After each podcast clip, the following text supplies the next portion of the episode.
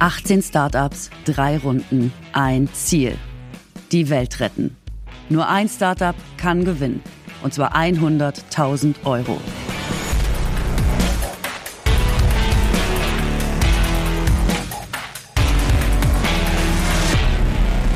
Wir retten die Welt, indem wir den gebrauchten Fahrradmarkt umkrempeln. Am Ende wollen wir der Marktplatz für alle Segmente sein, auch für dein altes Herkules-Fahrrad. Bis jetzt trinken mehr als eine Million Menschen pro Tag Wasser von Anlagen, die wir hier in Berlin produziert haben. Und der Clou an der Geschichte ist, dass man eine Technologie schafft, die die lokalen Leute verstehen, die sie auch selber reparieren können. Heute die Vorrunde. Zwei Startups treten gegeneinander an. Nur eins kommt weiter.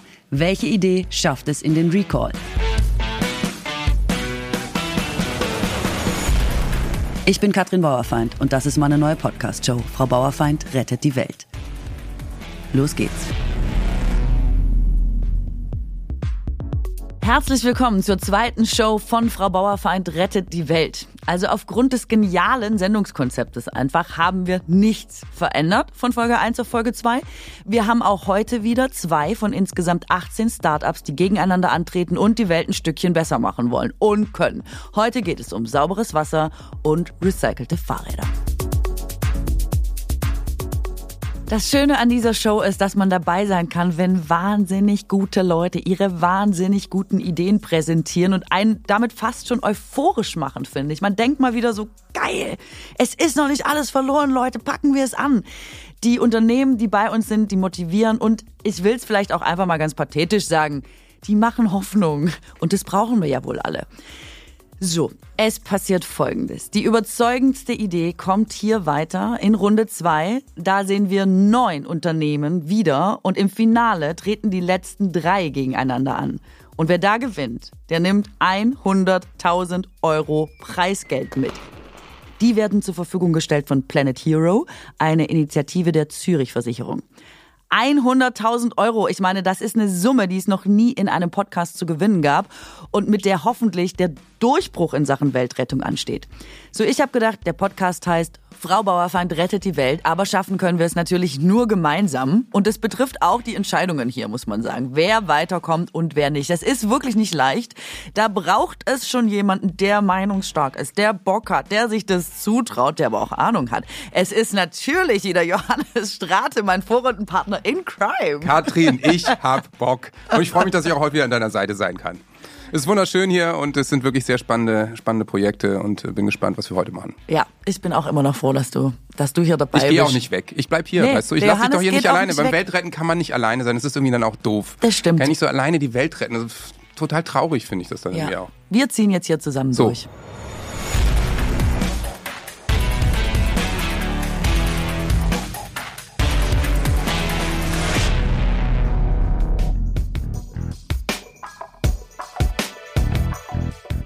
Es geht um Wasser. Wasser ist ein Riesenthema in vielen Regionen der Erde. Rund 220 Millionen Menschen haben auf der Welt keinen regelmäßigen Zugang zu sauberem Trinkwasser. Und wir hatten ja jetzt auch schon so ein paar Hitze, Sommer und in einigen Regionen kennt man das jetzt auch bei uns. Rationierungen zum Beispiel. Und der Weltklimarat warnt schon jetzt, dass es in ein paar Jahrzehnten tatsächlich auch in Europa so weit sein könnte, dass wir von Wasserknappheit betroffen sind. Wasser denkt man immer, hä, gibt es doch eigentlich genug auf der Welt. Aber die Aufbereitung zu Trinkwasser, das ist eben unser Problem. Und jetzt habe ich schon wieder so viele schlimme Sachen gesagt, dass es dringend nötig ist, dass das Unternehmen zu uns kommt. Das hat nämlich eine Spitzenidee, wie wir da vielleicht ansetzen können, um das Problem zu lösen. Sie heißen Boreal Light. Das ist Ali Al-Hakim. Und ähm, wir sind wahnsinnig gespannt, wie ihr die Welt retten wollt. Hallo und herzlich willkommen. Einen wunderschönen guten Morgen. Hallo. Danke erstmal, dass ihr uns hier heute dabei habt. Das ist sehr spannend und wir freuen uns drauf. Wie rettet ihr die Welt? Wir haben unsere Firma 2014 gegründet. Wir haben uns die Wassersituation etwas genauer angeschaut, um zu wissen, was sind genau die genauen Ursachen, warum so viele Menschen immer noch keinen Zugang zum sauberen Trinkwasser haben. Im Prinzip gibt's Wasser, aber das Wasser, was dort ist, ist entweder versalzen oder es ist dreckig und es gibt keinen Strom, mit dem man dieses Wasser aufbereiten kann. Wir haben uns vier Jahre quasi intensiv mit dieser Problematik beschäftigt, konnten die erste Pilotanlage 2018 in Kenia dann installieren mit einer sehr robusten Anlage, die immer noch bis heute läuft, die Wasser 320 Meter tief hochpumpt, das Wasser entsalzt komplett nur mit Solartechnik und zwar mit einer Produktionskosten von weniger als 50 Cent für 1000 Liter. Bis jetzt haben wir mehr als 130 Anlagen in Afrika vor Ort installiert. Und mit unserem Produktionspreis von 50 Cent für 1000 Liter haben wir uns gedacht, wir können das Problem auch selbst beseitigen, indem wir anfangen, selbst Wasser vor Ort zu produzieren. Das heißt, wir haben Kredite von der Bank genommen, die zunächst erstmal gar nicht an unsere Idee geglaubt haben. Wir haben die ersten Anlagen mit Crowdfunding finanziert. Dann haben wir Kredite genommen von der Bank. Die, wir haben die Anlagen vorinstalliert in Berlin. Wir haben die später dann in Afrika installiert, haben dort eine Firma gegründet. Wir haben dort lokale Leute geschult, die dann quasi die Anlage installiert haben oder mit installiert haben zunächst. Jetzt können sie sogar komplett alles allein installieren. Und wir haben dann Stück für Stück angefangen, vor Ort selbst Wasser zu verkaufen und die Kredite, die wir hier in Deutschland von den Banken haben, zurückzubezahlen. Und das ist ein kaufmännische Lösung für ein weltweites Problem, die nur mit einer technisch robuste Lösung auch zusammen funktionieren kann. Wow. Wirklich. Also. Wow. Von 2018 bis jetzt trinken derzeit mehr als eine Million Menschen pro Tag Wasser von Anlagen, die wir hier in Berlin produziert haben. Wow. Also erstmal Respekt. äh, danke Ja. für die Erklärung. Danke im Sinne der Menschheit. Ja, wirklich. Also auch danke im Sinne der Menschheit, genau. Ja. Also es klingt wirklich so, als hättet ihr die eierlegende Wollmilchsau erfunden. Für jedes Problem, das existiert hat, habt ihr eigentlich eine Lösung erarbeitet. Wenn ich gleich einhaken darf, du hast gerade gesagt, wenn man eine technisch gute Lösung quasi hat. Wie macht ihr das denn genau? Also wie muss man sich das denn vorstellen, was ihr da gebaut habt? Von außen sieht es einfach aus wie ein Baucontainer. Also es ist gar kein riesiger Aufbau oder so. Man kennt es wirklich wie bei uns von der Baustelle, nur dass da drin eben genau das verbaut ist, was ihr gerade erzählt habt, richtig? Exakt. Also die Anlage an sich, also der Herz des Containers, das ist die Entsalzungsanlage. An der ist eine Brunnenpumpe zum Beispiel äh, mit integriert, die das Wasser von bis 300 Meter tiefen Brunnen hochpumpt, dann zu der Anlage bringt. Da gibt es einen großen Sand, Carbonfilter, die das Wasser vorreinigen. Dann gibt es äh, mehrere physikalische Verfahren, die das ganze Wasser entkeimen. Wir verwenden keine Chemie. Wir haben festgestellt, viele Anlagen, die Chemie verwenden, zum Beispiel Chlor, dann geht das Chlor zu Ende. Die Leute können sich das Chlor nicht leisten. Dann wird die Anlage ohne Chlor betrieben. Dann erkranken die Leute. Deswegen haben wir alles, was mit Chemie ist, Chemie im Wasser vorhanden ist, versucht zu beseitigen und uns nur auf physikalische Komponenten der Anlage konzentriert. Und ähm, wie gesagt, am Ende ist ein äh, Operator, der quasi diesen 20 Liter Kanister für die Menschen auffüllt und denen das Wasser gibt. Die bezahlen ihm und von dem Geld, was sie ihm bezahlen, wird erstmal sein Gehalt sichergestellt. Es arbeiten immer zwei Verkäufer, ein Mann, eine Frau und es arbeitet noch jemand in der Nacht, der quasi die Anlage beschützt. Also pro Waterkiosk von uns beschäftigt drei Menschen dauerhaft, aber er beschäftigt auch noch zig andere, die installieren, warten, Solarpaneele installieren etc. Spektakulär. Und wie viele Menschen versorgt ein so ein? Äh, Also viele von diesen Kioske produzieren pro Stunde 2000 Liter. Ah. Das heißt, der ist meistens für eine Gemeinschaft von 2.000 bis 3.000 Menschen verantwortlich. Wir haben aber auch Anlagen, die 10.000 Liter oder 15.000 Liter pro Stunde machen. Und der Clou an der Geschichte ist, dass man eine Technologie schafft, die die lokalen Leute vor Ort verstehen, die sie auch selber reparieren können. Das heißt, wir haben keine Edelstahlrohre gebraucht, die miteinander verschweißt sind, wo, weiß nicht, wenn du ein Leck irgendwo im Rohr hast, das ist wirklich, was wir gerade erzählen, ist real. Das haben wir mit unseren eigenen Augen gesehen in diesen vier Jahren. Du hast eine super teure Anlage stehen, die nicht funktioniert. Warum? Weil da ein Leck in der Leitung ist. Kein Mensch hat ein Schweißgerät, um das zu verschweißen. Die haben nicht mal den Strom, um diesen Schweißgerät zu betreiben. Dann steht die Anlage still, äh, bis irgendwann mal jemand kommt mit dem Schweißgerät. In der Zeit sind die Membrane ausgetrocknet. Und kein Mensch fühlt sich dafür verantwortlich, weil die Anlage wurde gespendet. Kein Mensch verdient damit Geld. Kein Mensch hat den Drang, diese Anlage zu ersetzen, äh, zu reparieren. Und dann steht die Anlage still und dann haben die Leute wieder kein Trinkwasser. Und genau an diesem Problem haben wir halt gesetzt. Wir haben zum Beispiel ganz normale Schläuche verwendet, die du überall in Supermärkten findest, mit Schlauchschellen. Die halt jede Kfz-Werkstatt quasi hat, ähm, die haben wir halt in unserer Anlage verwendet. Wir haben die Technologie vereinfacht in dem Sinne, dass sie halt, dass jeder Mensch diesen Zugang zu dieser Technologie hat, damit er sie vereinfacht. Auf der anderen Seite haben wir die auch bezahlbar gemacht, dass die Menschen von dieser Technologie ein Einkommen haben.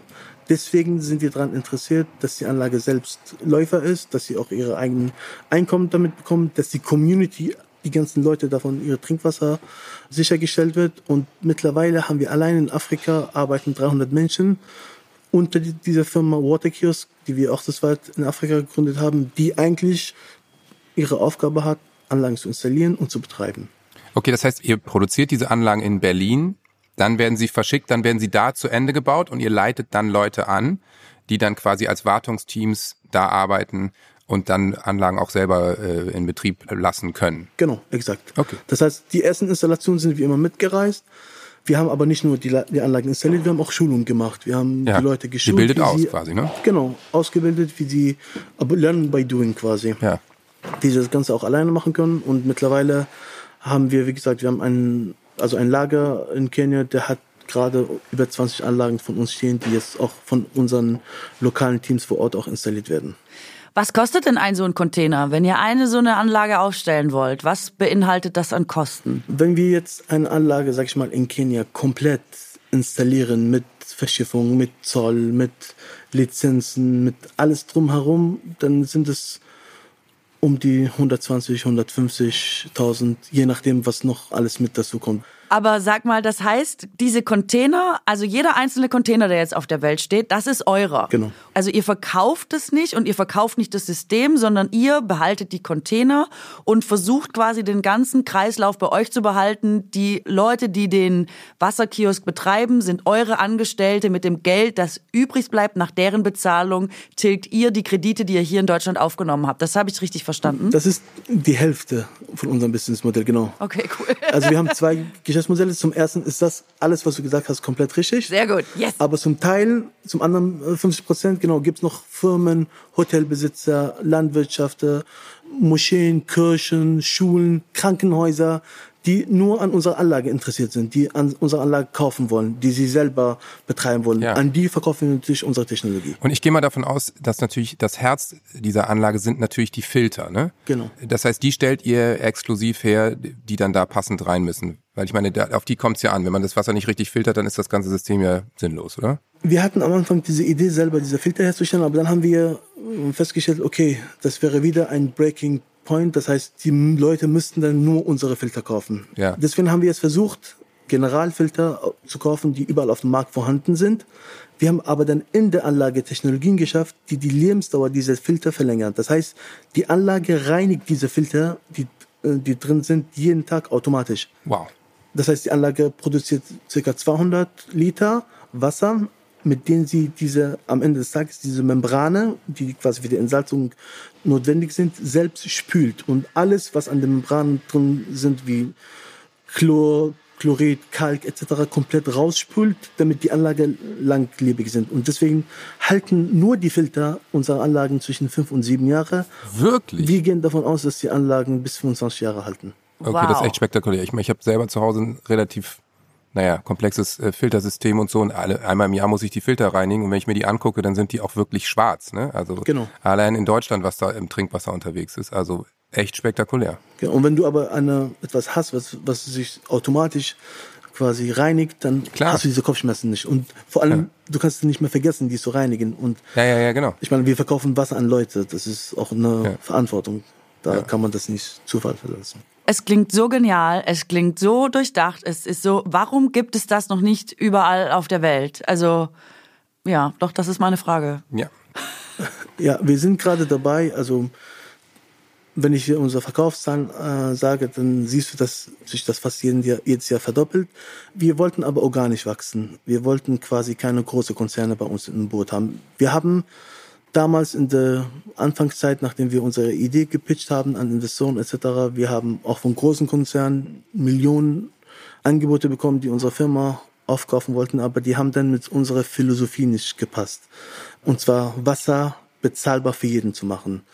Ich würde sagen, dass nur wir zwei quasi die Firma besitzen und nur von dem Geld, was wir an Anlagen verkaufen, wieder Wasserkioske aufstellen und nur von Krediten, die wir von Banken bekommen, die Anlagen aufstellen, sind wir halt finanziell etwas beschränkt. Deswegen denke ich mal, das ist ein Punkt, wo wir sagen, wenn wir uns diese Mittel gegeben wären, dann würden wir damit auf jeden Fall mehr Leute mit Trinkwasser ähm, beschaffen. Was ist eure grundsätzliche Motivation? Warum habt ihr überhaupt damit angefangen? Und das klingt ja wirklich jetzt nach Weltrettung und vor allem auch Weltverbesserung. Was treibt euch an, die Welt quasi besser machen zu wollen, auch im Sinne von fairer? Es ist einfach, ihr wollt Wasser zu fairen Preisen anbieten, obwohl viele Konzerne vor der Tür standen, die da vielleicht eher den Gewinn gesehen haben. Warum ihr nicht?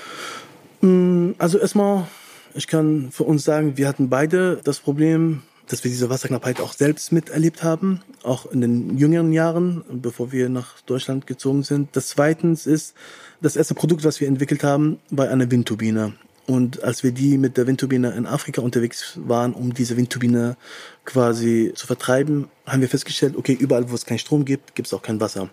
Und die Wasserpreise für uns waren zum Teil, ja, sagen wir Respekt davor, wenn du zum Beispiel für jede Liter Flasche zwischen ein bis eineinhalb Dollar bezahlen musst und du pro Tag fünf, sechs Liter Wasser trinkst, dann zahlst du als Europäer zehn Dollar pro Tag nur für Trinkwasser. Das kann sich halt die Einheimische nicht leisten und äh, du kannst auch nicht Wasser trinken und Kinder schauen dir zu und wollen auch was trinken.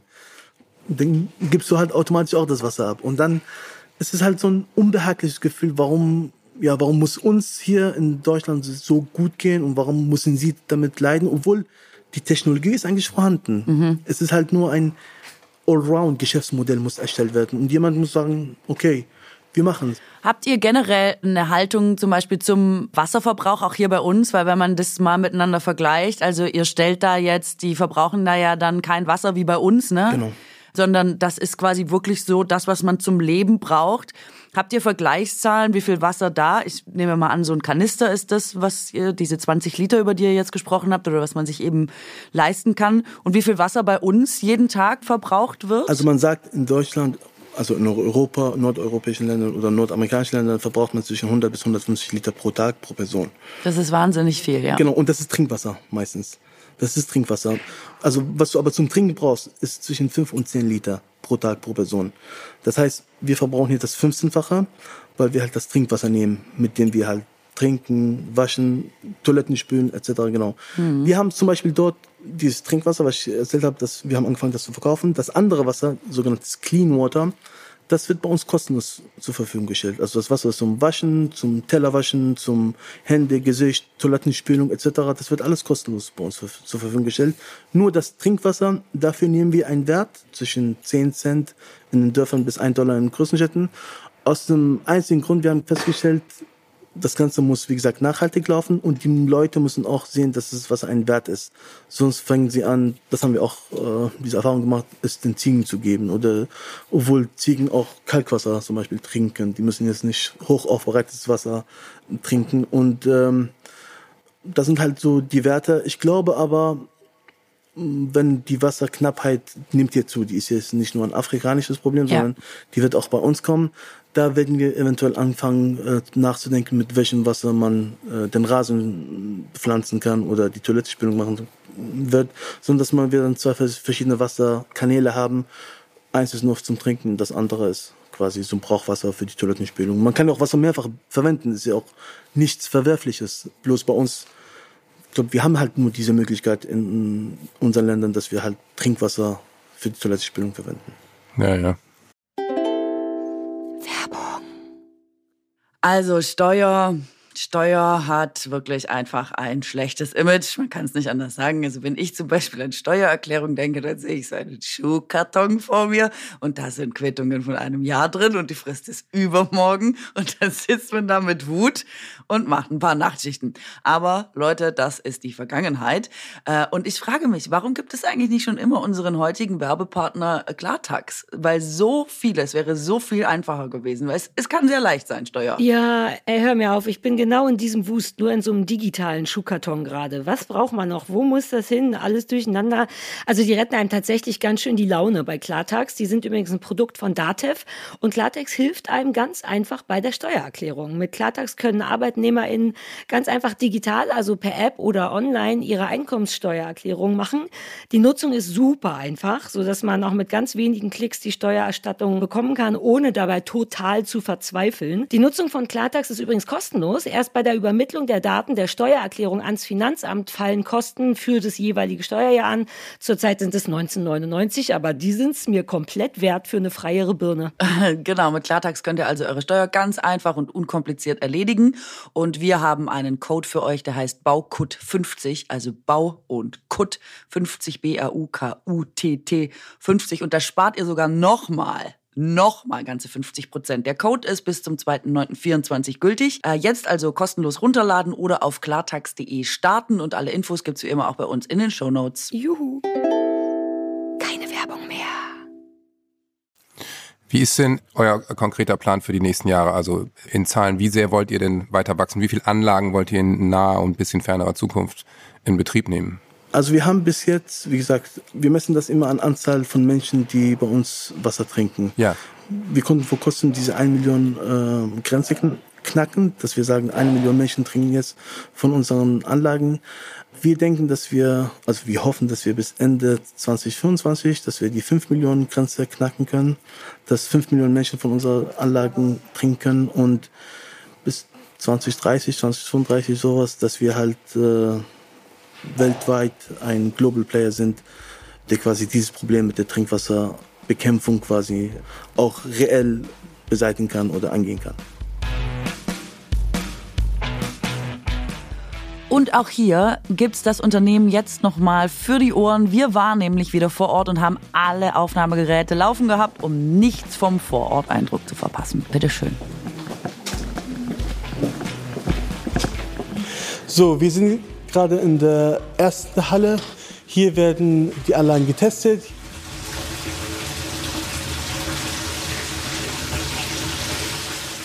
Im Prinzip kommt das Wasser von einer Brunnenpumpe in die Anlage. Dann nimmt die Förderpumpe das Wasser auf, bringt es zu einem Sandfilter, zu einem Carbonfilter.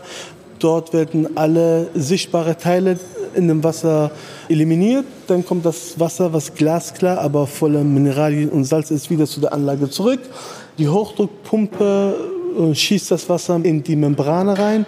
Dort quasi werden die Salze von den Wassermolekülen separiert, sodass am Ende wir quasi reines Wasser haben, das Ganze auch noch äh, mit äh, UV-Lampe sterilisiert, sodass es auch 100% keimfrei ist.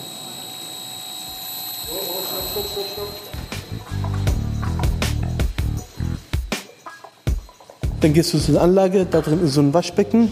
An dem Waschbecken ist ein Operator, der nimmt dir deinen Kanister, der macht den erstmal sauber, spült den ab, dann füllt er den komplett mit Wasser, gibst hier ab und du zahlst den Operator entweder Cash oder du zahlst den mit dem Handy. Und wenn es Nacht ist und kein Operator da vor Ort zu sehen ist, dann gibt es auch ein kleines Automat. Gehst an den Automat, das ist dein Handy, das hat, hat dann Kredit und dann zapft die Anlage quasi das Wasser aus. Wenn es dir ausreicht, dann nimmst du das Handy oder den Coins weg und dann hört es auf. Und das ist eigentlich die Entsalzungsanlage und was wir zum Beispiel für Jemen entwickelt haben, das waren sogenannte Ultrafiltrationsanlagen. Da kommt einfach das Wasser von dem Brunnen in dem Tag, da drin ist ein Keramikfilter, der hält 15 Jahre lang und die ist im Vergleich zu der Anlage, kostet viel weniger, ist sehr einfach, in der, also noch einfacher in der Wartung, in der Installation. Das heißt, die Leute vor Ort, ich habe denen nur Videos geschickt, das letzte Mal, und die konnten es allein installieren. Also ich musste nicht nochmal nach Jemen äh, reisen, obwohl Jemen ein sehr schönes Land, aber manchmal geht das doch nicht. Und äh, die Leute können da vor Ort die Anlagen dann selbst installieren.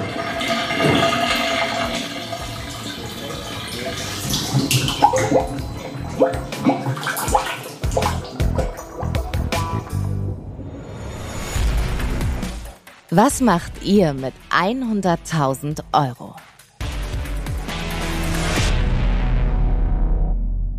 Die 100.000 Euro, die man hier gewinnen kann, was ist das für euch? Ein Zweidrittel eines Wasserkiosks oder was würdet ihr mit dem Preisgeld machen? Genau, das ist zwei Drittel von einem Wasserkiosk und wir haben viele Anlagen, so die Hälfte gespendet von unseren Einnahmen. Die Hälfte haben wir irgendwo geschenkt bekommen und damit haben wir dann einen Wasserkiosk installiert. Das wäre dann zwei Drittel genau von einem Wasserkiosk. Und entweder würden wir dafür ähm, selber von der Firma Geld spenden, ja. um, um einen Wasserkiosk zu installieren. Oder, also effektiv. Genau. Frisches Trinkwasser für tausende Leute wäre es. Exakt, für 2000 Menschen ja. wären das. Toll, ja. Wahnsinn. Wirklich ein wahnsinnig gut durchdachtes äh, Projekt bis ins letzte Detail. Echt toll. Glückwunsch erstmal.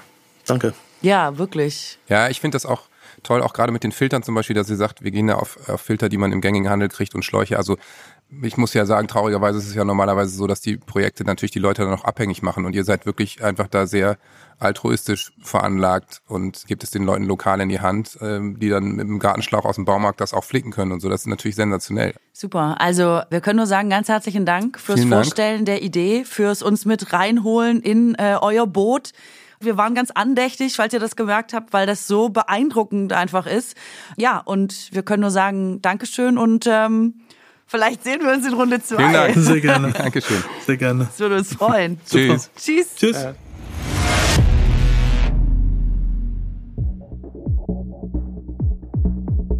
Ich bin ganz ähm, wirklich also ich habe auch zwischendurch gemerkt, fast sprachlos ja, ja. und bin ja eigentlich immer geneigt, nochmal einen Spruch zu machen oder einen Gag und habe mich nicht getraut. Ich dachte, ich oh mein Gott, ich wollte den nicht so, dazwischen quatschen. Ja, ja. Ja, total. Es ist so toll, was sie machen und ja. es ist so, boah, es ich, ich, ja, sag du erstmal, ich, ich muss, glaube ich, noch kurz verarbeiten. Ja, es ist wirklich auch an manchen Punkten, ich habe es ja eben gesagt, es ist an manchen Punkten auch wahnsinnig selbstlos, was oft bei solchen Firmen natürlich nicht der Fall ist. Ne? Also das mit diesen, da gibt's dann lokale Mitarbeiter, die da angelernt werden und die dann da eben aus dem Baumarkt diese Sachen flicken, auch die Geschichte, der erzählt hat, dann geht das alles total kaputt. Ey, normalerweise ist das Ding dann gelaufen, ne? Ab nach Europa, neues, wahnsinnige Transportkosten, CO2, bla mhm. bla. Die fahren darüber in so ein kleines ähm, Städtchen und flicken das mit Sachen aus dem Lasse Landwirtschaft und vom Kfz-Mechaniker um die Ecke. Also das ist natürlich sensationell. Es erscheint mir hochgradig praktikabel, was die da machen. Und wirklich sehr altruistisch. Ja. Wahnsinn, ja. ja. Ja, das ist, also es klingt zwischendurch fast zu schön, um wahr ja. zu sein, ne? Und egal welches Problem man quasi aufruft, haben wir auch schon überlegt, da machen wir jetzt Folgendes. Ja. Und selbst, ich sag mal, Brackwasser, ne? Ja, so, also genau. wirklich, da reden wir über Pfützen. Das ist, und das ist am Ende dann Trinkwasser. Das ist, äh, also. Das ist total absurd, ja. Es ist unglaublich. Wahrscheinlich lohnt es sich trotzdem noch, wenn du mit der Masse eben so viele Liter produzierst und die auch nur für ein paar Cent verkaufst, dass es dann doch am Ende noch einen Profit abwirft, einen völlig berechtigten, dass sie die ganze Firma am Laufen halten können. Also, ja, ich sag mal, ein ziemlich durchdachtes Ding. Und wie du sagst, der Profit bewegt sich ja für die in einem Rahmen, dass es, glaube ich, rentabel ist. Ja. Aber ich meine, die könnten doch, die müssten sich doch hier gar nicht mehr um 100.000 Euro bewerben, wenn sie wollten. Also ich glaube, das ist ein Geschäft, da könntest du einfach auch die Kohle rausziehen wie nichts Gutes. Ne? Naja, die könnten in eine große Firma gehen und sagen, komm, mach dein Scheckbuch auf und mhm. fertig. Aber die scheinen wirklich einfach ein Interesse dran zu haben, was verändern zu wollen. Also, ja, sinnstiftend. Ja, und ich glaube, wenn du das tatsächlich, so wie er gesagt hat, selber erlebt hast, ja, ja, genau. äh, Wasserknappheit in deinem Leben, dann das ist, glaube ich, was, was wir vielleicht gar nicht nachvollziehen ja. können, weil wir eben immer den Wasserhahn aufgemacht haben und es war kein Problem. Und was ich auch super fand, war zu sagen, dieses, dass die Leute richtig spüren, sie haben eine Verantwortung genau. dafür. Das ist quasi unser Wasser. Das ist das Herzstück unseres Dorfes. Es ist auf jeden Fall ein Projekt, was natürlich schon total funktioniert. Also das hat schon tausendfach, hier millionenfach sogar bewiesen, dass es effektiv ist und funktioniert. Ich glaube, die sind die sind nicht mehr aufzuhalten. Ja, das stimmt. Ob die unsere 100.000 Euro kriegen oder nicht, von denen wird man in den nächsten Jahren noch, noch viel hören, wenn man sich mit dem Thema Wasser beschäftigt, glaube ich.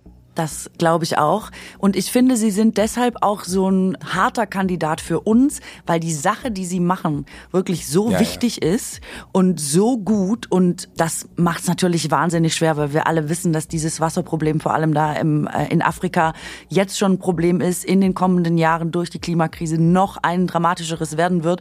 Und das ist einfach, also ich bin jetzt schon, ich bin ganz froh, dass es die beiden gibt. Ja, finde ich auch. So oder so.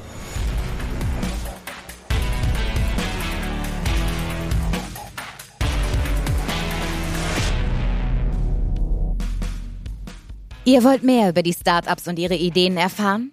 Dann abonniert unseren Instagram-Kanal. Frau Bauerfeind unterstrich rettet die Welt. Den Link findet ihr auch in den Show Notes.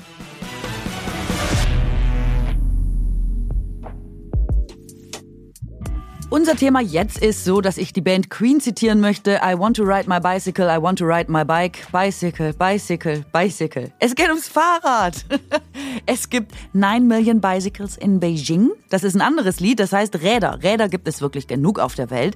Wir müssen sie eigentlich nur alle mehr fahren, weil Räder, Räder sind toll fürs Klima, Räder sind gut für die Gesundheit. Man ist meistens schneller als mit dem Auto, zumindest in der Stadt, ist aber noch ein Geheimtipp. Und äh, was kann man da jetzt noch besser machen, fragt man sich zurecht. Man kann das Rad recyceln bzw. secondhanden. Du, was ich dich fragen wollte, wie stehst du zum Thema Secondhand? Bist du ein Secondhander? Ja, ich bin mit so ein paar Apps vertraut, wo ich Sachen äh, kaufe und auch verkaufe. Vor allen Dingen Kinderklamotten kann man total gut kaufen und verkaufen. Also Klamotten Secondhand funktioniert, finde ich, hervorragend, gerade wenn man seine Größen ganz gut kennt. Ja. Und natürlich auch äh, Secondhand-Läden. Also wenn ich in London bin, dann nehme Ja. ich auch das Klischee mit und gehe durch die Brick Lane und gucke mir da die Läden an. Und mein liebster Pullover, den habe ich in irgendeinem Urlaub vor zehn Jahren in Venice in einem Secondhand-Laden gekauft. Außerdem ist es ja auch eine viel coolere Ja. Geschichte, oder? Venice Secondhand. Ja, man hat auch immer das Gefühl, man findet so Schätze, ne? Man hat Ja, dann nicht genau. nur eine Klamotte gekauft, man hat gleich einen Schatz und eine ganz tolle Geschichte dazu erworben. Ja, es ist wirklich so. Ich habe mir jetzt zur Aufgabe gemacht, alles nur noch Secondhand zu kaufen, Ja. aus äh, Nachhaltigkeitsgründen und alles, was ich schon besitze, auf quasi die Secondhand-Spur zu bringen. Es ist so ein Stress, sage ich dir. Das- also wenn man ja. Also das erstmal Verkaufen dabei brutal, null ne? anfängt, ja, das Ja, ja. Verkaufen ist brutal. Wenn du kein Teil wegwerfen willst, um es quasi nicht zu Müll zu machen, mitunter Jahre habe ich gebraucht, um Ja, ja. quasi alles hinzukriegen. Aber was ich total geil daran finde, ist, dass man so ein Bewusstsein auch dafür bekommt, also was Klamotten wert sind tatsächlich, was sie, weißt du, wenn man sie nicht einfach zu Müll machen kann Ja. und Ja. Ähm, dass man so einen Respekt und so eine Wertschätzung denen weiterhin gegenüber hat. Das finde ich total, es hat mich echt geheilt, was auch Neukäufe angeht. Ich tätige die viel weniger, einfach weil ich quasi um den Entsorgungsprozess schon weiß. ist echt Ja. geil. Ja, das stimmt, das stimmt. Aber es gibt andere gute Secondhand-Ideen da draußen. Eine davon haben wir jetzt bei uns. Sie heißen Bicycle und sie geben, wie der Name schon vermuten lässt, Fahrrädern ein zweites oder vielleicht auch manchmal drittes, viertes, fünftes Leben. Und deswegen äh, begrüßen wir jetzt hier Theo von Bicycle. Äh, Katrin hat eben gesagt, dass ich die Anmoderation gerne machen darf. Da freue ich mich sehr, denn ich baue Theo gerne eine Rampe, auf der er jetzt mit seinem recycelten Fahrrad landen kann. Ja, vielen, vielen Dank. Gern geschehen. Hallo, du bist Theo. Ich bin Theo, hi. Servus. Wie rettet ihr die Welt? Ja, wir retten die Welt, indem wir den gebrauchten Fahrradmarkt umkrempeln, würde ich mal sagen. Ähm, das heißt, wir haben einen Online-Marktplatz für gebrauchte Fahrräder aufgebaut, auf dem Verkaufen und Kaufen von Fahrrädern einfach und easy möglich ist. Am Ende haben wir zwei Ebenen, ja. Wir haben auf der einen Seite sagen wir, wir haben super Lust, dieses Thema Fahrrad weiter zu pushen als nachhaltige Mobilitätsmöglichkeit, ja, dass man einfach mit dem Fahrrad zum, zur Arbeit fährt und nicht mehr mit dem Auto. Da passiert ja auch super viel gerade mit Fahrradautobahnen und so weiter und so fort. Und da wollen wir voll mit reingehen und sagen, wir bieten mit unserem Marktplatz, mit unserer Plattform einen einfachen Zugang zu vergünstigten Rädern und Services drumherum, was es einfach leichter macht, auch so ein Fahrrad zu kaufen. Und auf der anderen Seite sagen wir, wir wollen natürlich das Fahrrad als Produkt, als Konsummittel irgendwie auch nochmal in Fokus stellen, weil die Realität ist, dass im Prinzip die meisten Fahrräder in Asien produziert werden und danach irgendwie Europa geschippt werden. Super viele neue, neue Ressourcen werden verwendet. Und da sagen wir, wir wollen einfach die Lebensdauer von den Fahrrädern verlängern und so die vorhandenen Ressourcen besser nutzen und so unseren Teil dazu beitragen, dass wir nicht alleine die Welt retten, so weit würde ich jetzt nicht gehen, aber dass wir zumindest gemeinsam mit anderen Teams in die richtige Richtung laufen. Du sag mal, wie seid ihr auf die Idee gekommen? Also du hast es gerade schon angesprochen, die Idee nachhaltiger zu sein. Also der Umweltaspekt hat eine Rolle gespielt, aber dann, warum Fahrräder? Also warum ausgerechnet da Secondhand? Also ähm, ich habe vor gut vier Jahren inzwischen fast schon äh, meinen ersten Triathlon gemacht. Tatsächlich mit meinen späteren Mitgründern dann auch und ein paar anderen Freunden. Und wir haben gesagt, ja komm, wir wollen mal schauen, wie ist das eigentlich? Und da hat mir das Fahrradfahren super viel Spaß gemacht. War eigentlich meine Lieblingsdisziplin. Und dann war ich irgendwie begeistert und habe mich begeistern lassen von anderen Freunden, noch so eine Alpenüberquerung auf einem Rennrad mitzumachen. Damals noch geliehen. War drei Tage Leiden pur. Hat aber und irgendwie, das Gehirn ist ja so am Ende, äh, bleibt nur das Positive. ja. Und ich bin irgendwie nach München zurückgekommen und habe gesagt, gesagt, ich äh, find's super, macht mega Bock. Ich kaufe mir jetzt ein Rennrad. Dann wollte ich ein gebrauchtes Rennrad kaufen und bin irgendwie zum größten Marktplatz hier in Deutschland gegangen, also wo du alles findest, ja, Rasierer, Bücher, aber eben auch Fahrräder. Und was ich gefunden habe, war irgendwie auf der einen Seite super viele Fahrräder, ja, das heißt super gute Deals, viel Potenzial, coole Bikes, aber auf der anderen Seite war irgendwie der Prozess der Abwicklung überhaupt nicht gemanagt, ja. Was heißt das im Endeffekt?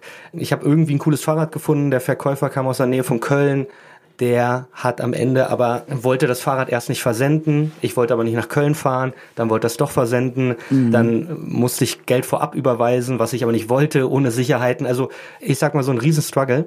Am Ende habe ich mich dafür entschieden, kein Gebrauchtes zu kaufen, sondern Neues. Und eigentlich war es super schade, weil ein Neues braucht immer super viele Ressourcen. Die vorhandenen Ressourcen hier sind da, nur die, die, der Zugang dazu war irgendwie nicht wirklich gegeben, zumindest aus meiner Sicht. Und äh, meinen Mitgründern Flo und Jonas ging es sehr ähnlich. Und dann haben wir gesagt, okay, komm, wir ändern das und wir bauen eine Plattform nur für Fahrräder. Wir vertikalisieren sozusagen dieses Fahrradthema raus aus diesen Marktplätze für alles und bauen einen Marktplatz nur für Fahrräder, Services nur für Fahrräder, indem wir im Prinzip genau das machen, convenient verkaufen, kaufen, Sicherheiten, alles was du brauchst, dass der Fahrradmarkt, der gebrauchte Fahrradmarkt wirklich professionalisiert ist. Also das heißt, alle Räder, die kann man bei euch einfach einstellen oder ist das so von Klamotten kennt man das manchmal, dass die quasi wie verifiziert werden, landen die erst bei euch, ihr bereitet die auf, checkt nochmal, gebt die weiter oder wie läuft das ganze Prozedere ab? Muss ich auch was verschicken oder seid ihr dann ganz zentral die Anlaufstelle für alles? Genau, also du kannst dir das vorstellen, wir haben so verschiedene Modelle. Also wir sind seit vor anderthalb Jahren haben wir gegründet und seit einem Jahr sozusagen sind wir online mit dem Marktplatz und wir haben damit gestartet, dass wir gesagt haben, erstmal connecten wir eigentlich nur VerkäuferInnen und KäuferInnen ohne dass wir sozusagen selber die Fahrräder anfassen. Allerdings checken wir schon jedes hochgeladene Fahrrad. Das heißt, jedes hochgeladene Fahrrad wird einmal manuell von uns gecheckt, ob das sinnvoll sein kann, was in der Anzeige steht. Teilweise, das ist ganz cool, so die Fahrradhersteller geben auch Datenbanken, wo man auch mal checken kann, ob diese Seriennummer wirklich existiert, ja, oder ob das irgendwie ein Fake ist oder sowas. Das heißt, wir wollen da sozusagen eine bestmögliche Qualität von vornherein ermöglichen oder dafür sorgen. Und dann ist es so, wenn du jetzt zum Beispiel ein Fahrrad kaufst, hast du zwei Optionen. Du kannst entweder sozusagen sagen, ich gehe zur Verkäuferin und tue mir das selber. Ja, macht ja absolut Sinn, wenn das jetzt bei dir in der Nähe ist. Oder du wählst einen Versand. Und beim Versand schicken wir Verpackungsmaterial zu den Verkäufern. Dann im Prinzip müssen die einmal das Fahrrad reinpacken. Wir schicken die Spedition vorbei, die holt das ab und bringt das zu dir nach Hause. Und in dem Fall ist es aber so, was uns immer extrem gestört hat, ist, was passiert, wenn das Fahrrad irgendwie kaputt ist oder was ist, wenn irgendwie das Fahrrad anders ist als beschrieben. Ich habe ja keine Lust, mich mit irgendeiner Person mhm. im schlimmsten Fall am anderen Ende von Deutschland auseinanderzusetzen, ja, weil meistens klappt das eh nicht oder es ist halt ein Riesenaufwand. Äh, da haben wir gesagt, wenn irgendwas damit nicht passt, dann gibst du es einfach an uns zurück, um dir da sozusagen auch nochmal die, die letzte Sicherheit zu geben, dass du nicht ich meine, man muss sagen, wir sind echt in diesem Sportsegment gestartet. Da reden wir von hohen Preisen. Ja, da reden wir von irgendwie durchschnittlichen Warenkommen von 2000 Euro. Halleluja. Ähm, dass du da nicht äh, mehrere tausend Euro in den Sand setzt, ja? ja. Weil das halt einfach große Beträge sind. Aha, das heißt, ich kann jetzt nicht mit meinem alten Herkules-Fahrrad von 1900 weiß ich nicht, 80. Oh, ich würde das kaufen, Katrin. ich finde es auch toll, aber das ist jetzt gar nicht euer Segment, sondern ihr habt euch auf eine spezielle Art von Rädern, mit denen man im Zweifel die Alpen überqueren kann, spezialisiert? Ja. Ich würde mit deinem alten Herkules-Fahrrad auch über die Alpen fahren. Problem. ja, du vielleicht, Johannes, aber kannst jetzt auch nicht von dir auf andere schließen. nein, nein, nein, das stimmt. Am Ende wollen wir der Marktplatz für alle Segmente sein auch für dein altes Herkules-Fahrrad. Aber wir haben halt gesagt, vor einem Jahr, wir sind, ich meine, wir saßen zu dritt bei uns im Wohnzimmer und haben gesagt, wenn wir jetzt alles machen, dann wird es wahrscheinlich nicht so gut. Lass uns lieber auf ein Segment konzentrieren. Und da wir selber Rennradfans sind, ja, haben wir gesagt, wir starten mal mit Renn- und Gravelrädern. Da war auch sozusagen gerade der Boom extrem stark während der ganzen Pandemie, ja. Gravelräder, Entschuldigung, sind Mountainbikes? Also Gravelräder ist sozusagen ein Rennrad mit Mountainbike-Rädern, sage ich immer. Ah, okay, alles klar. Mhm. Ja, das heißt, du kannst neben der Straße fahren, aber hast immer noch irgendwie diese sportliche Geometrie. Cool. Und ähm, wir haben gesagt, wir konzentrieren uns erstmal voll auf dieses Segment. Wir wollen da erstmal überhaupt ein relevantes Angebot aufbauen, irgendwie eine gewisse ja, Marktposition uns erarbeiten, dass die Leute uns erstmal kennen.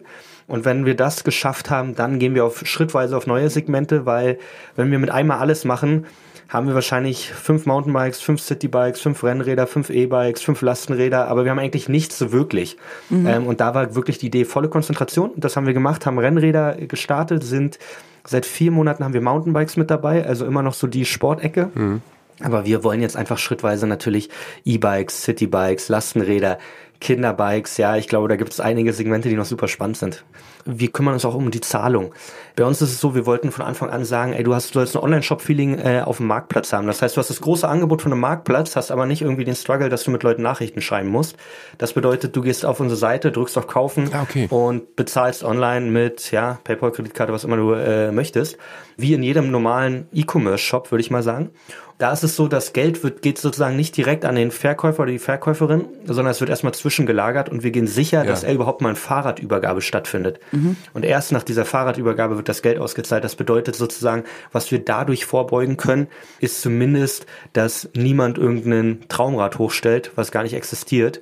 Und am Ende bezahlst du irgendwie paar tausend Euro und das ist weg. Das heißt, der Käufer, der kann am Ende, muss einmal klicken, ist alles cool gelaufen, das Fahrrad ist bei mir angekommen, so, und dann wird das Geld freigegeben, so ungefähr, ne? Genau. Okay, ja, super. Das kenne ich von anderen Plattformen auch, das funktioniert ja echt total gut. Ja, Ja. definitiv. Hello, uh, this is Katrin Bauerfallen from America speaking. Hello, Katrin from the Hello. America. This is Sarah from the Havelland Brandenburg. Oh, great, great. Also ich sage dir, es ist wirklich so super. Also grundsätzlich, wenn man sich nochmal von ganz von Anfang überlegt, dass man einfach einmal um die Welt fahren kann und dann da einfach mit Leuten quatschen. Das ist doch total irre, oder? Und ich muss Ja, sagen, geil. ähm, dass man das schon jedes Mal auch merkt, wenn man jetzt zum Beispiel länger eine Sprache nicht gesprochen hat, also auch sowas wie Englisch zum Beispiel, wo man da ja eigentlich gut drin ist. Und ich freue mich wirklich jedes Mal ein Ast, dass wir Bubble als Werbepartner haben. Weißt du, ich habe die einfach quasi in meiner Hosentasche, also in meinem Handy, auch auf Reisen.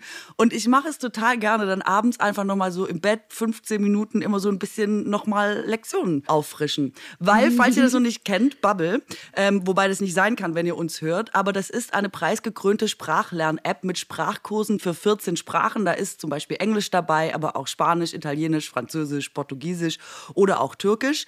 Und ähm, es geht eben genau darum, dass man alltagsrelevante Themen da drin hat und dass das in kurzen, realistischen Dialogen ähm, vermittelt wird sodass man auch wirklich vor Ort was damit anfangen kann, weil sonst bringt einem eine Sprache ja immer irgendwie nicht so richtig was, wenn man sie im echten Leben nicht wirklich einsetzen kann. Und da sind alle möglichen Situationen und Begegnungen äh, drin, wo man sich super auf seine Reisen, die ja jetzt umso näher der Sommer rückt, auch umso gehäufter auftreten, vorbereiten kann. Und ich sag mal so, also das Ganze ist von 200 Sprachexpertinnen erstellt und äh, äh, genauso gut ist es ehrlich gesagt auch. Ja, super geil. Was auch schön ist bei Bubble ist, dass die Kurse individuell auf die Erstsprache der Lernenden ausgelegt ist und auch für jedes Sprachlevel verfügbar ist. Sprich, es wird eigentlich immer darauf geachtet, dass das Lernen nicht zu schwer wird und dass man irgendwie Spaß hat. Und Stichwort Spaß, die Lektionen dauern übrigens auch nur 15 Minuten, so dass man sie notfalls auch auf dem Weg zur Arbeit in der Bahn oder heimlich in der Mittagspause auf dem Klo oder so einfach durchgehen kann. Und es gibt sogar Lernerinnerungen. Das ist für so Vergessis wie ich eine bin fantastisch. Und neben den ganz klassischen Lektionen bei Bubble gibt's aber auch noch Sachen wie Podcasts und Spiele und Online-Gruppenunterricht, sodass das Lernen tatsächlich durchgängig abwechslungsreich ist und damit dann eben auch effektiv. Und ich glaube, mein allerliebstes Feature bei Bubble ist die KI-gesteuerte Spracherkennungssoftware, weil so wird man nicht vor der gesamten Klasse für sein peinliches TH gerügt, aber dennoch wird man, ich sag mal, angemessen korrigiert. Ihr seht also, Bubble fetzt. Das ist so und deswegen haben wir einen wunderschönen Code für euch. Er heißt, passend zu unserem Podcast, Labern. Das ist L-A-B-E-R-N, das, was wir hier machen.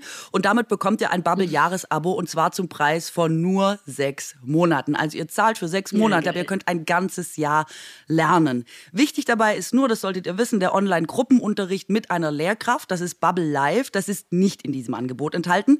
Aber falls ihr jetzt nochmal das alles genauer euch anschauen wollt oder so Infos und Code einlösen, könnt ihr auf bubble.com slash labern. Und dieser Code ist noch eine ganze Weile, nämlich bis zum 30.04.2024 gültig. Schaut sonst, wenn ihr euch unsicher seid, nochmal bei uns in die Show Notes. Yes, yes. Bye, bye, Bye, bye, people. bye, bye. Keine Werbung mehr.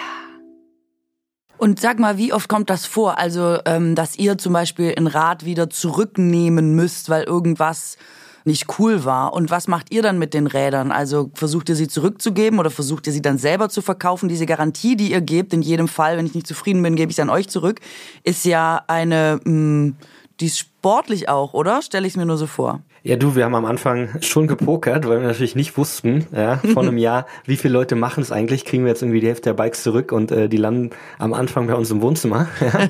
ähm, das wussten wir nicht. Tatsächlich ist es aber super cool, weil wir haben unter 1% Rücksendungen, also quasi kaum relevant. Da gibt's auch eine relativ gute Erklärung dafür in diesem Sportbereich, also ich glaube, die Zahl wird sich erhöhen, wenn wir sozusagen neue Segmente äh, mit reinnehmen an dieses Sportbereich. Wenn mein Herkules-Bike mit im Loop ist, dann das kommen, wird das Problem werden. Das Fahrrad von dir. Da wird es die ersten so, Beschwerden noch geben. Ja. so ein alter Köbel, den wollte ich nicht. Na, ja. Nein, aber tatsächlich muss man sagen, so diese sportbegeisterten Leute, ähm, die lieben ihre Bikes, ja, die äh, pflegen und hegen die und die haben in der Regel auch wollen sozusagen, dass das Fahrrad in gute Hände gegeben wird. Die interessiert das auch. Also ich habe selber bei uns auf der Plattform Fahrrad gekauft und habe dann von dem Verkäufer, der wusste nicht, dass ich von Bicycle bin, habe ich Videos bekommen von seinem neuen und wir haben uns ausgetauscht sozusagen, wie cool das Fahrrad ist. Also die sind wirklich super emotional und daher ist in der Regel einfach äh, die das, ich sag mal so dieser Anstand, alles korrekt anzugeben, das sehr sehr gut zu übergeben, ist sehr sehr hoch. Das heißt, das spielt uns in dem Sinne natürlich jetzt voll in die Karten. Und ich meine, ein Fahrrad an sich, ein gutes Fahrrad, ist ja ein Produkt, was eigentlich unglaublich langlebig ist, oder?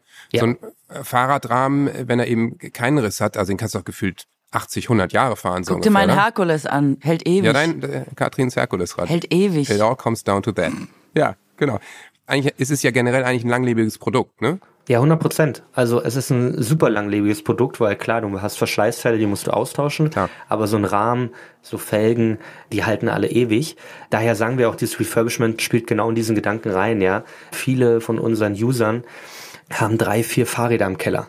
So, und da gibt es verschiedene Ansätze. Sie sagen auf der einen Seite, ich habe keine Lust, das zu verkaufen, weil es gibt irgendwie keine Plattform, wo das easy geht. Und da sagen wir halt, okay, wir brauchen einen Service, wo wir super easy so ein Fahrrad verkaufen können. Und da ist zum Beispiel auch ein Service, dass du sagst, du kannst perspektivisch bei uns so ein Fahrrad einfach direkt an uns verkaufen, super schnell, dauert fünf Minuten. Und auf der anderen Seite sagen die, ja, teilweise ist das Fahrrad auch einfach nicht mehr 100% im Zustand. Und auch in dem Fall sagen wir, ja super, dann gibt's an uns, wir refurben das, wir bereiten das wieder auf und es gibt eine neue Person, die freut sich, besonders in der jetzigen Situation, wo Neuräder Mangelware sind, ja, die freut sich und kriegt irgendwie auch noch einen guten Deal. Genau da geht auch dieser Refurbishment-Gedanke rein. Habt ihr eigentlich auch sowas wie eine Beratung? Weil ich finde, also wenn man sich vielleicht schon mit Rädern auskennt, dann nicht. Weiß ich nicht, ob das in eurem Bereich auch so ist. Ich bin bei Fahrrädern zum Beispiel, ist eine der letzten Bastionen, die ich total beratungsintensiv finde. Ich will da mit jemandem drüber reden, was ich brauche, wo ich hinfahren will, welche Räder man da braucht und so. Also dieses, was du gerade auch äh, gesagt hast, dass man da vielleicht nochmal sich absichern will, was man da eigentlich genau braucht oder kauft. Bietet ihr das auch an? Oder ist das jetzt eine coole Idee, die ich euch vielleicht mit ins Unternehmen werfen kann? Die Idee ist auf jeden Fall cool. Ja, ähm, die Leute haben Fragen. Ja, die Leute wollen mit Leuten reden, ähm, weil sie Fragen haben. Das heißt, wir haben da im Prinzip verschiedene Elemente. Wir haben immer einen Telefonservice. Ich glaube, der wird auch immer nötig sein, dass die Leute irgendwie doch nochmal mit jemandem sprechen können ähm, und einfach so ein bisschen dieses Vertrauen aufbauen, ein bisschen diese persönliche Ebene. Und auf der anderen Seite wollen wir es aber auch irgendwo automatisiert machen, indem wir so ein Buyers Guide ähm, gerade entwickeln, wo du einfach mit paar einfachen Fragen, mhm. die du eingibst, ja, die jetzt nicht so super speziell sind, wo du jetzt nicht im Fahrradthema drin sein musst, am Ende schon mal eine Vorauswahl findest. Sag mal kurz, in was für einen Markt seid ihr da reingegangen? Also es klang jetzt so, als hätte es das gar nicht gegeben, in einer Art, wie ihr das macht, oder hat es nur für diese Bikes die ihr jetzt speziell erstmal anbietet, so eine Plattform nicht gegeben. Du hast gesagt, es gibt euch seit einem Jahr. Genau. Wie schnell seid ihr gewachsen in der Zeit? Über wie viele Räder reden wir da? Wie groß ist das Interesse oder der Bedarf bei den Leuten? Also das Schöne ist, wir sind ja gestartet und wussten tatsächlich, also wir haben das Produkt so gebaut, wie wir drei es gerne hätten, tatsächlich. Und haben ein paar Umfragen mit Freunden gemacht, aber wir waren uns nicht 100% sicher, ob es wirklich so ist. Wir waren dann super happy, als wir gemerkt haben, zum Glück haben andere genau den Need, den wir auch irgendwie gesehen haben und sind in den letzten zwölf Monaten ja über 30 Prozent jeden Monat gewachsen im Durchschnitt. Das heißt, wir konnten da wirklich einfach immer zulegen, was uns gefreut hat. Und grundsätzlich, wenn ich jetzt mal so ein bisschen auf die Konkurrenz schaue, ist es so, Bisher werden der Großteil der gebrauchten Fahrräder auf diesen Allgemeinmarktplätzen gehandelt. Und da sagen wir halt im Endeffekt, ich meine, Uhren wurden früher auf allgemeinen Marktplätzen gehandelt, jetzt gibt es separate. Ja. Teure Designer-Handtaschen oder Designer-Klamotten wurden über auf allen gehandelt, dann gibt es separate. Klamotten allgemein separate. Autos wurden sehr, sehr früh schon auf separaten Marktplätzen gehandelt. Und inzwischen ist ja so, dass die Fahrräder auch mit dem ganzen E-Bike-Boom einfach immer teurer werden. Mhm. Dementsprechend sagen wir, inzwischen hat das so ein großes Volumen, dass es auch absolut sinnvoll ist, Fahrräder auch separat zu handeln, zumindest hochwertige Fahrräder. Das ist sozusagen der eine Punkt, dass wir sagen, über Services wollen wir von diesen allgemeinen Marktplätzen uns absetzen, indem wir einfach wirklich auf Fahrrad zugeschnittene Services anbieten.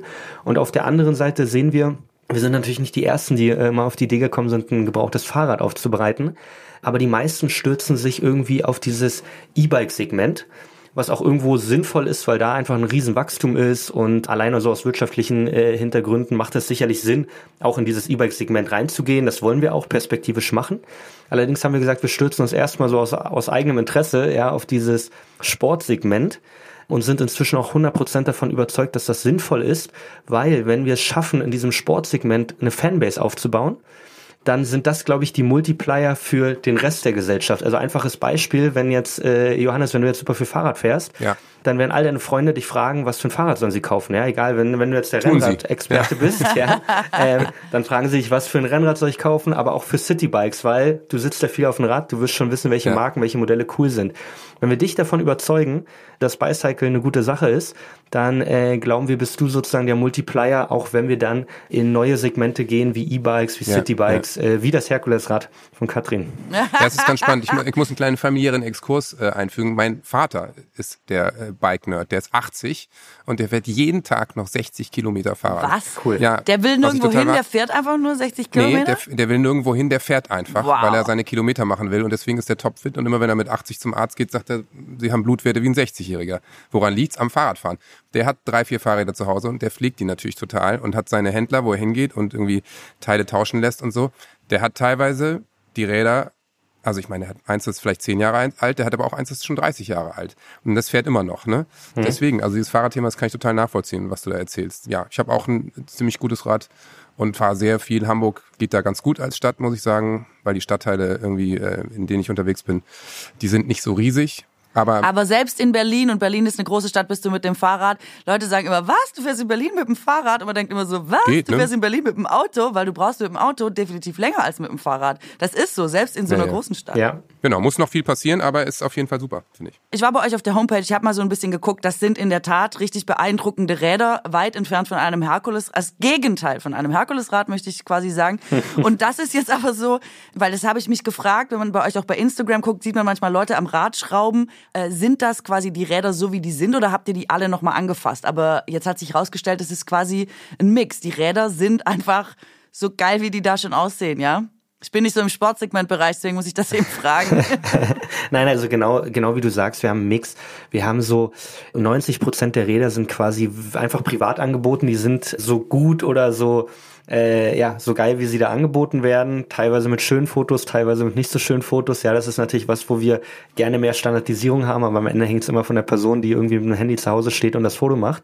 Und zehn Prozent der Bikes sind tatsächlich von uns aufbereitet oder werden von uns aufbereitet, wo wir dann halt auch ja, absolute Kontrolle haben, dass gute Fotos da sind. Wir arbeiten gerade irgendwie an so einer 360-Grad-Fotostation, dass man das aus jedem Winkel sehen kann, dass du da einfach ein 100% gutes Gefühl dabei bekommst.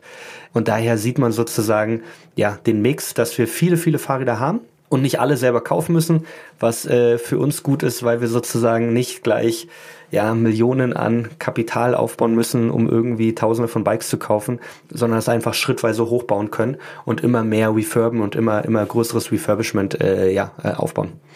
Wir sind super happy, dass wir jetzt ja, jeden Tag an der Idee, die man umsetzen möchte, arbeiten kann. Es fühlt sich nicht wie Arbeit an, es macht einfach Bock, jeden Tag irgendwie aufzustehen äh, und dieses Thema voranzutreiben.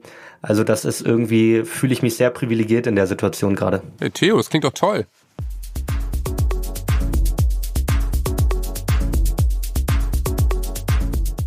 Und auch in Theos Werkstatt, da haben wir mal ein Mikrofon reingehalten und uns mal angesehen, angehört vielmehr, wie Bicycle die gebrauchten Räder wieder zum Verkauf aufbereitet. Wir haben ja Rennräder, Gravelräder und Mountainbikes, also sind ja gerade voll im Sportsegment unterwegs. Und ein großer Part sind die Rennräder.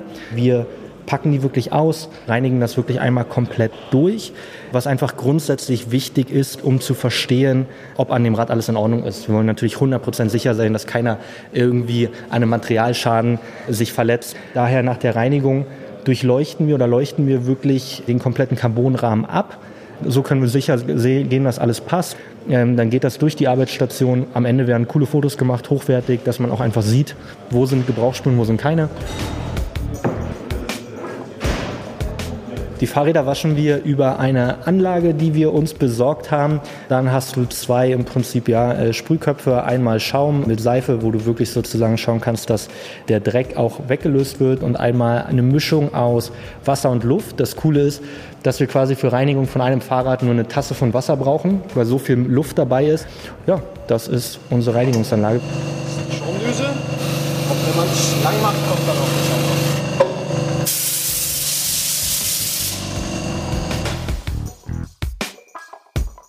Wir wollen perspektivisch in neue Segmente gehen. Das heißt, wir wollen perspektivisch auf E-Bikes gehen, auf Lastenfahrräder gehen und da wird es dann sicherlich nochmal spannend, weil mehr Komponenten dazukommen, die Komplexität höher wird. Aber die Idee ist hier tatsächlich, was ihr seht, ist, ich würde mal sagen, Realtime MVP, ja, äh, wie man in der Entwicklersprache sagen würde. Das ja. heißt, wir wollen hier das Refurbishment von vorne bis hinten voll verstehen, wollen dieses Refurbishment komplett aufbauen und optimieren, dass wir wirklich verstehen, wie kann ich sehr effizient ein Fahrrad absolut sicher aufbereiten.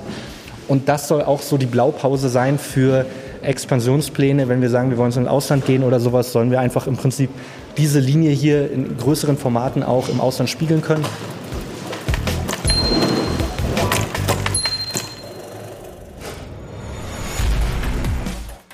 Was macht ihr mit 100.000 Euro? Ich hole mal ganz kurz raus. Was wir merken, ist, ähm, dass Deutschland nicht das einzige Land ist, was gern Fahrrad fährt sondern tatsächlich. Was wäre denn noch? Ich höre immer, die anderen können das alle gar nicht so gut wie wir, weil wir die Holy einzigen sind, die schon mit, die schon die Kleinkinder äh, mitradeln müssen. Ja, tatsächlich äh, haben die Nachbarländer anscheinend auch Spaß auf dem Fahrrad. Ich meine, die, die Holländer. Holländer. oder was? Die Holländer, die Franzosen, die Dänen, ja, seitdem die, die Dänen, Tour de France-Sieger haben, äh, sind die tatsächlich, glaube ich, außer Rand und Band von der Ferne beobachten zu können. Das heißt, wir kriegen super viele Anfragen aus den Nachbarländern, wo wir sozusagen sagen, wir wollen würden das Geld nehmen, um einfach zu internationalisieren und auch noch mehr Radbegeisterte in ganz Europa zu vernetzen, um die Idee einfach weiterzutragen. Weil ich glaube, irgendwie an der Ländergrenze ist nicht Halt, sondern äh, es geht da immer weiter. Und da kriegen wir einfach immer mehr Anfragen. Das heißt, das Potenzial, der Bedarf ist da. Wir wollen da einfach noch stärker in die Märkte gehen. Super, Großdenken, cool. das lieben wir. Das freut mich. Super. Ja, vielen, vielen Dank für eure Zeit. Ja, danke für deine Zeit. Ja, Theo, vielen Dank. Und ähm, bis bald, wenn ich versuche, mein Fahrrad bei euch auf die Plattform zu stellen. Wir freuen uns drauf. Alles klar. ciao, ciao. Tschüss. Ciao. Ciao. Werbung. Ey, ich war früher so richtig Fan von Zeitschriften und Magazinen und so. Ich habe sogar ein paar abonniert gehabt damals tatsächlich, aber auch so unterwegs, immer mal so am Kiosk hm. oder am Flughafen welche gekauft und so. Ich habe das geliebt, wie so eine kleine, wie so ein Schokoriegel, weißt du, so eine kleine bunte Belohnung für zwischendurch. Und irgendwie bin ich jetzt halt überhaupt gar nicht mehr unterwegs und viel wichtiger, irgendwie finde ich die Papierverschwendung auch nicht mehr so richtig geil. Ich meine, manche Sachen sind ja wirklich in so ein paar Minuten durchgeblättert und zack hast du einfach so einen Haufen Papier von nothing. Ja, total. Ich verstehe es. Ich war früher auch auch so einfach mal eine Zeitschrift mitnehmen für unterwegs. Aber das war gestern. Heute haben wir unseren Werbepartner Readly und die haben eine virtuelle Lösung gegen diesen ganzen Papiermüll, der sich innerhalb von Minuten ansammeln kann. Sie haben Deutschlands okay. größten digitalen Kiosk. Mit Readly habt ihr deswegen unbegrenzten Zugriff auf mehr als, Achtung, äh, kein Kiosk ist so gut sortiert, 7000 Magazine und Zeitungen weltweit. Inkludiert ja, sind auch so nationale Sachen, internationale Zeitungen Zeitungen, ähm, wer sich dafür interessiert, The Guardian, The Independent, Bunte, Bild, Elle, Harper's Bazaar. Ich meine, äh, ich kann jetzt nicht 7000 aufzählen, aber es sind sehr viele. Und ähm, Readly schafft so die bequemste und intuitivste Form des digitalen Lesens, ganz einfach, ganz unbegrenzt in einer App. Und damit ist es wirklich sehr nachhaltig und ich finde sehr inspirierend für die Zukunft des Lesens. Yay, endlich wieder Zeitschriften lesen. Ich hätte früher vermutlich sowas wie, ich weiß nicht, Rolling Stone oder so, weißt du, so Musikzeitschriften. Das war damals so ein Ding, als ich viel unterwegs war. Heute Heute wäre es wahrscheinlich was anderes. Ich nehme an, ich würde heute sowas wie Psychologie heute lesen oder mein schöner Garten. Ohne Scheiß, so jemand bin ich jetzt. Ich glaube, Christoph, mein Mann, würde sich vermutlich die Angelwoche aussuchen. Das sind alles Sachen, die es bei Readly gibt. Und das Tolle an Readly ist ja eh, dass man mit dem Familienaccount bis zu fünf Profile auf fünf unterschiedlichen Geräten haben kann. Die Magazine und Zeitungen können außerdem problemlos offline geladen werden. Man kann sie also tatsächlich überall lesen und macht keinen Dreck dabei. Voll gut ist übrigens auch, dass Readly äh, nur 14,99 im Monat kostet, ohne zusätzliche Kosten und du kannst es auch jederzeit kündigen. Und noch besser ist, dass wir einen Code bekommen haben, extra Yay. für äh, die Bauerfeind und Kuttner HörerInnen, wenn ihr auf readly.com slash BUK, also alles klein geschrieben durch readly.com slash book, äh, geht, dann sichert ihr euch jetzt einen Monat, da könnt ihr euch das Ganze mal angucken, für 99 Cent. Also probiert Readly einfach Cool. mal selber aus und alle Infos findet ihr wie immer in den Shownotes. Keine Werbung mehr.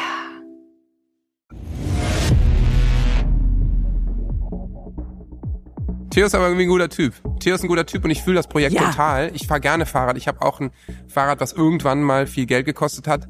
Und mein altes Schulfahrrad von 1994, das habe ich auch noch immer auf meiner liebsten Nordseeinsel, wo ich jedes Jahr hinfahre, Spiekeroog. Das steht da noch rum und damit fahre ich dann im Sommer rum. Und das geht auch nicht kaputt. Also das stimmt schon. Ein Fahrrad als, als Artikel zum Wiederverkauf bietet sich total an, ne? Weil das ist ja auch Ja. nicht so, ein guter Fahrradrahmen ist, ist es nicht wie beim, keine Ahnung, wie beim Auto oder sowas oder wie bei einem technischen Gerät, dass sich das ständig erneuert. Also das mag sein, aber ein guter Fahrradrahmen, der ist von vor 30 Jahren immer noch total Ja, benutzbar und du kannst ihn genauso gut fahren. Ne? Da werden mal die Bremsbeläge getauscht, aber äh, deswegen finde ich das ein super Projekt. Ja, und ich glaube, das ist überhaupt nicht deren Ansinn, aber wirklich, ich war auf der Homepage und habe die Räder angeguckt und das sind wirklich so High-End-Bikes. Genau, Ne? Also ja. die sehen halt auch so modern aus und so, die, die, die haben tolle Rahmen, die sind, äh, die haben geiles Design und so. Ich habe gedacht, guck mal, selbst wollen die jetzt nicht machen, aber du könntest Räder natürlich auch, ältere Räder, ich rede immer noch von meinem Herkulesrad, ja, Ja, ja, ja. aber auch das könnte man ja, weißt du, durch, am Rad gibt's ja tausend Optionen, es quasi in die Moderne zu überführen, weil wie du sagst, die Substanz so gut ist, dass es halt einfach ewig hält. Und auch selbst Ja. wenn es mal unmodern aussieht oder die Farbe nicht mehr cool ist, könnte man ja an jeder Stelle quasi nochmal schrauben. Also ich halte das auch für einen für einen Riesenmarkt. Ich bin total begeistert von der, einfach von der Nachhaltigkeitsidee. Die ist ja irre simpel zu sagen, das Total. Rad gibt's schon, warum verkaufen wir es nicht weiter? Dann denkt man so, das ist, vorher habe ich gedacht, ist eigentlich zu einfach, um gut zu sein. Und jetzt hat man mit denen gesprochen und merkt auch, wie leidenschaftlich er ist und wie smart die das Total. angehen und dass sie genau geschnallt haben, was der Kunde braucht, was zum Beispiel so ein Händler braucht. Und deswegen, also ich kann mir echt vorstellen, dass die, wenn die 30 Prozent im Monat wachsen, ist schon, das ist eine Naja, Zahl. klar. Ne? Also die sind dazu natürlich auch noch totale Experten. Äh, Also ich Ja. habe es auch so verstanden, dass man die natürlich über die Plattform erstmal anschreiben kann und sagen kann, okay, ich möchte das erste Mal im Leben meinetwegen einen Mhm. Triathlon machen. So, was für ein Fahrrad brauche ich? Dann wird er dich wahrscheinlich fragen, wie groß bist du, was wiegst du hier und da, wie, wie Mhm. ist dein Body Mass Index oder so? Und ähm, dann werden die dir im Zweifel 25... Vielleicht kannst du ja auch mal genau. die Hotline übernehmen, wenn da jemand krank ist. was willst du ausgeben und so, die können dich natürlich beraten. Ne? Das ist natürlich auch krass. Die können Ja, dich beraten ja, ja. und das dann genau auf dich zuschneiden. Und dann habe ich das Gefühl, dass natürlich das Fahrrad in den letzten zehn Jahren ganz krass im Kommen ist. Also Absolut. äh, Innenstädte werden begrünt, es gibt auf einmal Fahrradstraßen und so. Das ist natürlich auch ein Teil der Mobilitätswende. Und das wird in den nächsten 20 Jahren natürlich nicht weniger werden. Deswegen sind die da mit ihrem Startup genau auf der richtigen Fährte und ja, das kann ich mir gut vorstellen, dass es ein großer Erfolg wird. Ja, das glaube ich wirklich auch. Und ich glaube, das ist auch gut, dass die sich erstmal auf eins spezialisieren und gar nicht, ne, mit dem, wo sie am besten drin sind, was sie auch persönlich am meisten interessiert, da Ja. erstmal den Markt klar machen und dann nach und nach erweitern, ist super. Richtig gut. ist ja auch Aufwand und Ertrag und ich meine nichts gegen dein Herkulesrad, aber es geht bei denen ja auch um eine Marge. Wenn du jetzt dein Fahrrad für 25 Euro da reinstellst, dann wird es mein Herkulesrad, 25 Euro. Entschuldigung, ich meine natürlich los? 2500 Euro. Ich glaube übrigens, du solltest dein Herkulesrad einfach behalten, weil es hat ja für dich offensichtlich auch einen ideellen Wert. Jetzt kommt das Allerbeste, ich habe gar kein Herkulesrad. Wow, das ist und das unterscheidet halt den, den Profi, ne, die Profin von äh, vom Amateur. Du hast einfach eine Geschichte für dich aufgemacht. Ich find's toll, aber äh, ich weiß nicht, ob du das jetzt hättest auflösen sollen. Ja, es tut mir leid, schneiden wir raus. In mir zerbricht gerade etwas. Aber nein, ich liebe diese, ich liebe diese Räder. Ich hätte gern eins. Vielleicht möchte sich jemand bei mir melden. Ich nehme Secondhand für 25 Euro. Vielleicht kriegst du ja zum Geburtstag ein Herkulesrad geschenkt. Vielleicht, Ja. vielleicht.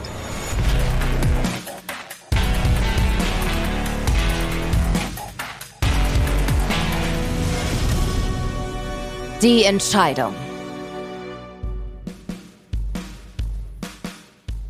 So, in jeder Folge ist es so, dass wir uns entscheiden müssen, wer weiterkommt. Das ist nicht so leicht. Alle Unternehmen sind super.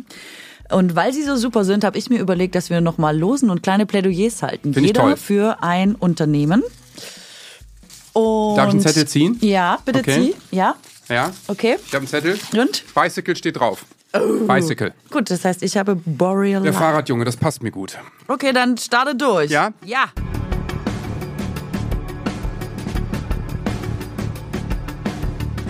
Katrin, lass uns über Fahrräder reden. Also ich langweil kurz mit ein paar Fakten vorweg. Der Verkehr in Deutschland 2021 stieß laut Klimabilanz des Umweltbundesamtes an 365 Tagen 148 Millionen CO2 aus. Ne? Das ist natürlich echt eine Menge und nur ein einziger autofreier Tag hätte die Emissionen um 400.000 Tonnen reduziert.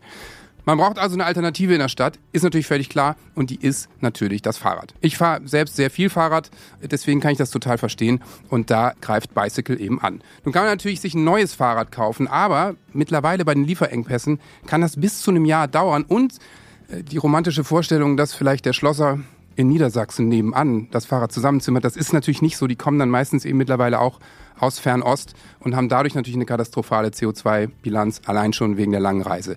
Deswegen gebrauchtes Fahrrad. So einfach ist es. Und es gibt eben immer noch wahnsinnig viele Leute, die haben ein altes Fahrrad im Keller stehen und das könnt ihr jetzt auf Bicycle verkaufen.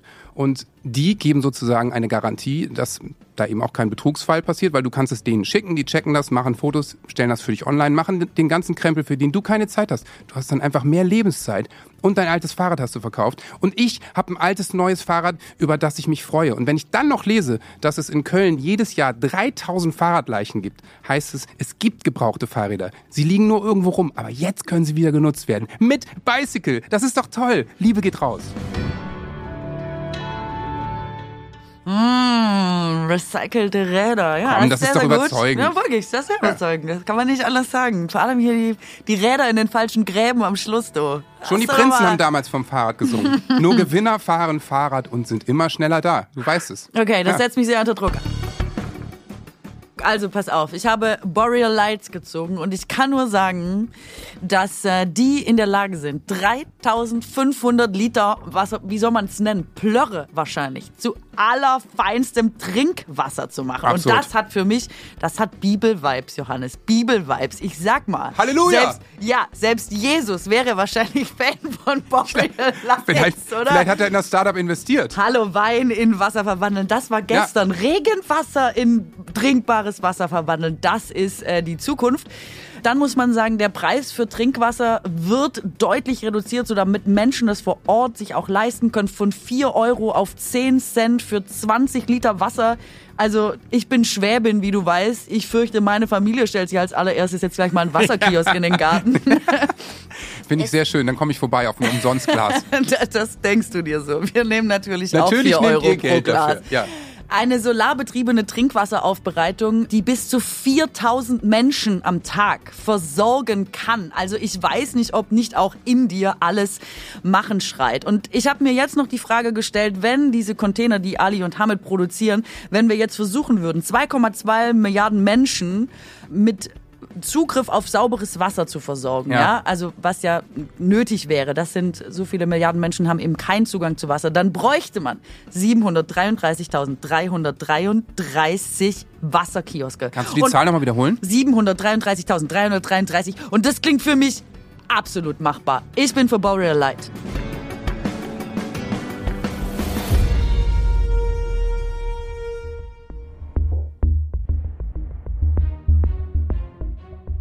Stark vorgetragen.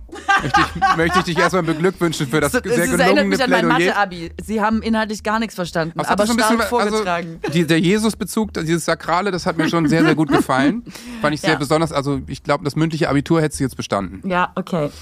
Und ich soll jetzt mit ein paar Fahrrädern gegen sauberes Trinkwasser anfahren. Aber ich finde, dass die Dimension, das darf man halt nicht unterschätzen. Die Welt steht schon voller Räder Ja, und ja, die alle zu recyceln, ist natürlich wirklich ein cleverer Move. Da darf man jetzt, glaube ich, nicht nur. Total. Und man darf auch nicht vergessen, das haben die Jungs ja auch gesagt, ein gutes Fahrrad, ein Fahrradrahmen, der hält ewig. Das ist Richtig. nicht wie ein Auto, was Motor irgendwann Schrott überholt und Ja. sonst was, sondern ein Fahrradrahmen, ich meine, ein gutes Rennrad kann 50 Jahre alt sein. Ne? Das heißt, es ist eigentlich ein Ja. Produkt, was man sehr, sehr lange benutzen kann. Und auch was das auf lange Sicht einspart an Rohstoffen und an Das Emissionen. ist schon nicht nichts. Das ist wirklich nicht nichts. Also, ja. Puh, ähm, es ist natürlich nichtsdestotrotz so, dass die Idee aus Pfützenwasser Trinkwasser Ja, ja. zu machen und das mit Mitteln von vor Ort, also ohne großen technischen Aufwand, es ist schon wirklich genial. Ja, und wenn man wahrscheinlich jetzt die fünf großen Probleme der Menschheit aufzählen würde, dann ist Trinkwasser eigentlich immer dabei. Ne? Ja. Das, das Thema ist so groß, dass Da man, glaube ich, das kaum ignorieren kann. Und also das nicht in Runde zwei kommen zu lassen, wäre schon eine Ansage. Dann lass uns doch nach Prioritäten gehen. Wir denken, dass das Trinkwasserproblem dringlicher ist als vielleicht erstmal die Räder. Im ersten Step machen wir Boreal Light. Und wenn wir eine zweite Staffel machen, ziehen wir mit den Rädern nach. Und ich verspreche, dass ich mein nächstes Fahrrad bei Bicycle bestelle. Bicycle geht nicht mit uns in die zweite Runde, aber Boreal Lights ist unser Kandidat für Runde 2.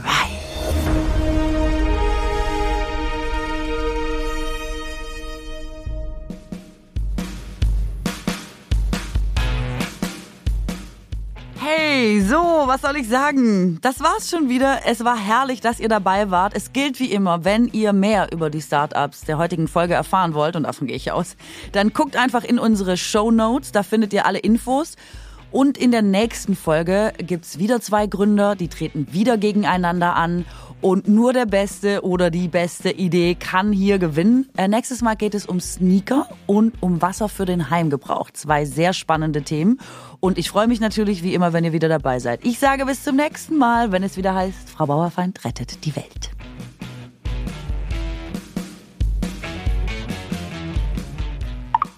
Hallo, äh, Ali. Ähm, ich wollte einfach nur ganz kurz Bescheid sagen. Mm, wir gehen mit euch in Runde 2. Hey, super, das ist ja sehr erfreulich. Super, vielen, vielen Dank. Freut mich ja riesig. Danke.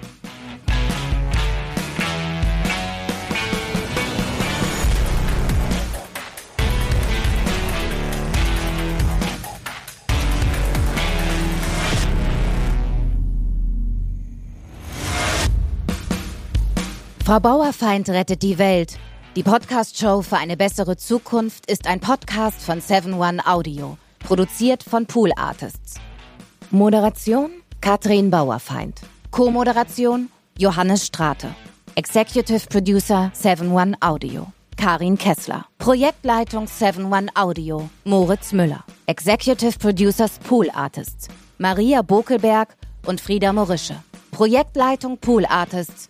Felix Böhme und Paula Georgi. Redaktion Lisa Hertwig, Charlotte Steinbach und Lisa Maria Wennemer. Produktion Milica Tekeljeva, Maria Svitrik, Christian Küker, Lele Lukas. Sprecherin Anne Dürr. Musik Joscha Grunewald.